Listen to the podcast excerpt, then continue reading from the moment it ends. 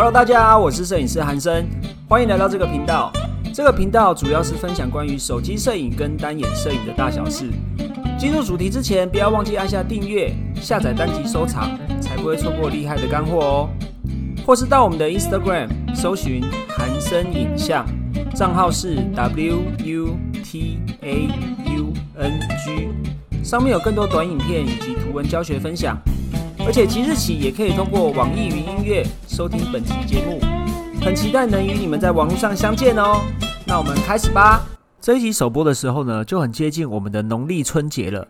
你回家过年了吗？每年到这个时候，除了最长的假期之外，也是我们一年一度难得会全家一定会团圆的日子。除了有满满的年菜，全家一起拍个合照，一定是少不了的环节。如果你每一年用手机拍摄的全家福都长得一样的话，或者是说你常常拍出失败的全家福照片，那么这一集的 podcast 你一定要听到最后哦，因为这一集的内容就是要教你怎么样用手机拍出最厉害的全家福。我接下来会跟你分享几个小技巧，让你用手机拍摄全家福一点也不会输给外面的照相馆。第一个要跟你分享的技巧呢，就是光线的选择。通常我们回家团圆的时候拍摄全家福，一定是用客厅的光线，要不然就是家里的光线。但是其实家里的光线有黄的，有白的，有的家里黄的、白的灯泡都有。那这个时候你该怎么选择拍照的光线呢？这边你只要记得。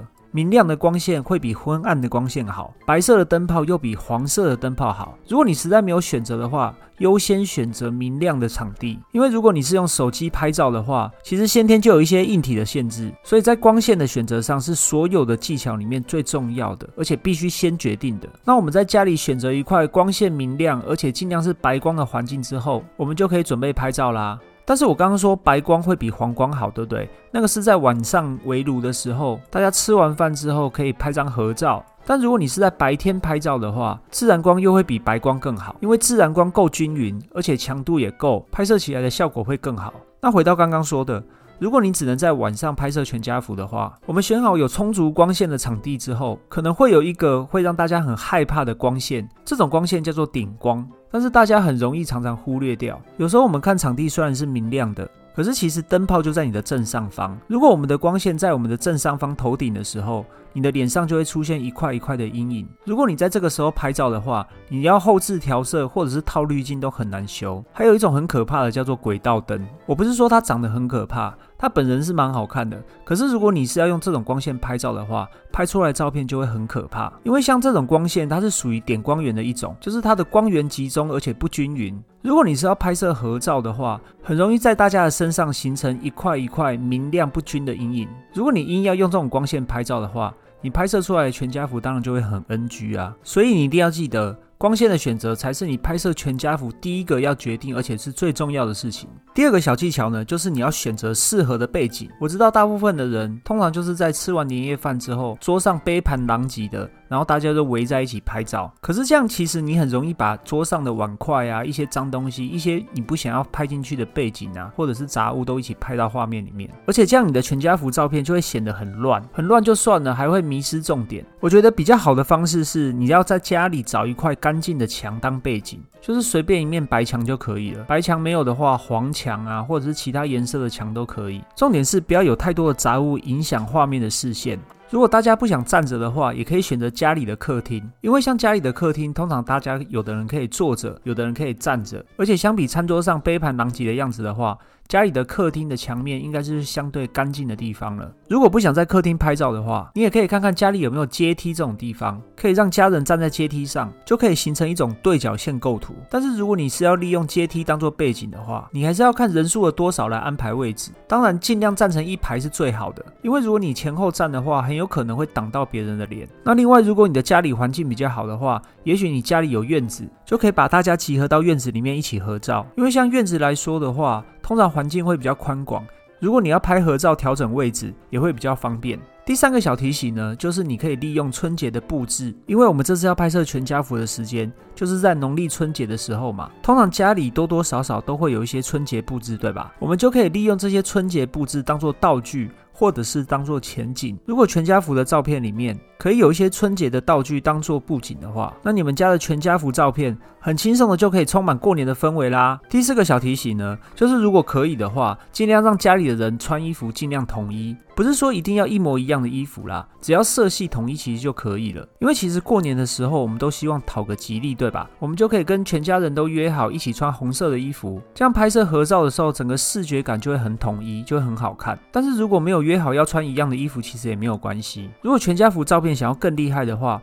可以跟全家约好一起穿浅色系的衣服啊，或者是深色系的衣服。比较简单的搭配应该就是米色系或者是卡其色系了吧？因为像这种常见的单品，应该每个人的衣柜都会有一两件才对。其实只要衣服统一。或者是统一色系的话，其实照片就会看起来很整齐。这样子的话，你的全家福照片就会加分很多。第五个小提醒呢，就是你在拍摄全家福的时候，可以多变换几种位置。也就是说，我们可以多变化几种不同的家人排列位置。最经典也是大家最常使用的，应该就是家人排排站，对吧？像全家福拍摄的重点啊，其实就是每个人的脸都要清楚的。但是偏偏如果我们家里人比较多的时候，有的时候前面的人就会挡到后面的人，所以就算你想要家人排排站也没有关系，可是可以利用侧身，而且侧身的时候大家比较显瘦，可以请两侧的家人都面向中间，然后我们排排站面对镜头，就是一张经典的全家福合照了。或者是说家里有长辈的话，也可以拿张椅子请长辈坐下。然后比较年轻或者是同辈的就站在第二排，最后呢，请比较高的男生就站在后排的中间，这样很容易就可以形成一个三角形构图。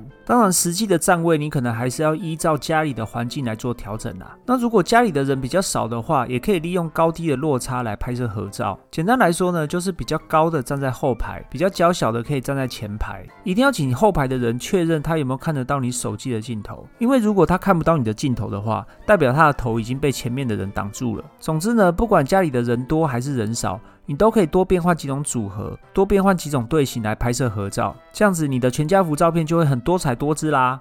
那讲到全家福的照片要多彩多姿，那我就要讲到第六点了。第六个小提醒呢，就是你在拍摄合照的时候，可以多换几个视角。通常我们在拍摄合照的时候，通常都是请家人正经八百的面对镜头，可是这样子你拍了几张之后，难免会觉得有些无聊。你其实可以多变换几种视角来拍照，比如说，如果原本手机是正对着大家拍照的话，你可以把手机拿高一点，由上往下拍。利用手机是广角镜的镜头原理，就可以拍摄出很可爱的照片。或者是说，一样是请家人排排站，可是我们的手机可以拿到最左边或最右边，拍摄一个对角线的感觉。这样子的照片看起来也很有创意。总之，你的视角可以多变化一些，你的全家福照片才会与众不同。第七个小提醒呢，就是你在拍摄全家福的时候，画面不要塞得太满。我们在拍摄合照的时候，经常出现的状况就是合照的时候画面塞得太满。但是其实我们的手机是广角镜，如果你把合照的照片塞得画面太满的话，那左右两侧的家人脸就会变得很大，其实很显胖。家里的环境条件允许的话，你可以后退一点，让家人合照的空间多一些，让你的合照照片适当的留白，你的照片也会更好看。那讲到这边，你可能也会想要问说，那我们家里比较小，那怎么办？如果家里比较小的话，其实不一定要拍到全身啊，我们可以拍到半身就好了，对不对？如果你想要拍到半身的话，那个取景的位置也要注意一下。通常你要记住一个原则，就是画面不要截到人的关节。就是我们的取景范围尽量不要卡到人的关节，因为如果你的全家福照片取景范围截到人的关节的话，视觉画面效果看起来就会很不完整。所以如果你要拍摄半身照的话，取景范围可以在小腿啊，或者是大腿中间的位置，这样子你的照片就会更好看。第八个小提醒呢？就是你回家过年的时候，